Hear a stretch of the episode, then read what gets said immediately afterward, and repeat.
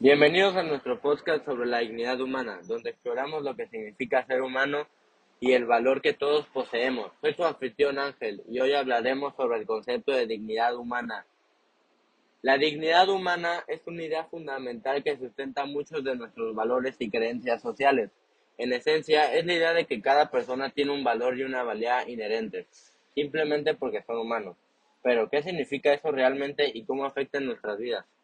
Para ayudarnos a explorar este tema, hemos invitado a Álvaro, un experto en dignidad humana. Bienvenido, Álvaro. Gracias por recibirme, Ángel. Estoy emocionado de estar aquí.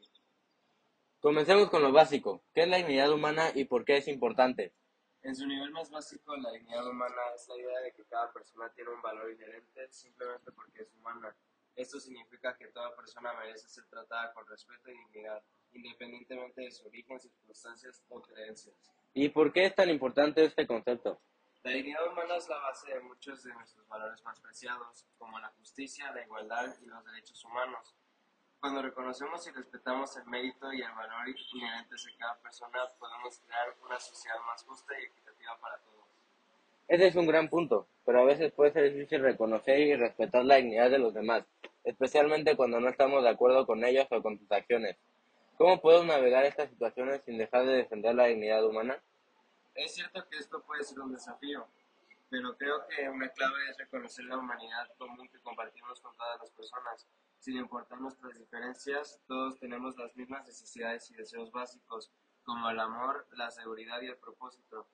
Al centrarnos en nuestra humanidad compartida, a menudo podemos encontrar puntos en común y construir puentes de comprensión y respeto. Eres una gran perspectiva, pero ¿qué pasa con las situaciones en las que alguien ha hecho algo que creemos que es moralmente incorrecto o dañino? ¿Podemos seguir reconociendo su dignidad en estos casos? Absolutamente. Reconocer la dignidad de alguien no significa aprobar sus acciones o creencias, más bien significa reconocer su valor inherente y valor como ser humano. Incluso si no estamos de acuerdo con ellos, esto puede ser un desafío pero a menudo es una clave, es la clave para encontrar un camino a seguir que sea respetuoso y justo. Hemos, hemos cubierto mucho terreno hoy, pero me gustaría terminar haciéndole una pregunta final. ¿Qué podemos hacer como individuos para promover la dignidad humana en nuestras propias vidas y en el mundo que nos rodea? Esa es una gran pregunta y hay muchas cosas que podemos hacer, pero creo que una clave es acercarnos a cada persona que conocemos con un corazón abierto y una mente abierta y tratarlos con el respeto y la dignidad que se merecen. Al hacerlo podemos crear un mundo que sea más justo, equitativo y compasivo para todos. Ese es un gran mensaje y una gran nota para terminar. Muchas gracias por acompañarnos hoy y por compartir su experiencia en este importante tema. Y a continuación mi compañera Fabiola hablará un poco más de la dignidad humana dándonos otra perspectiva de esto. Adelante Fabiola.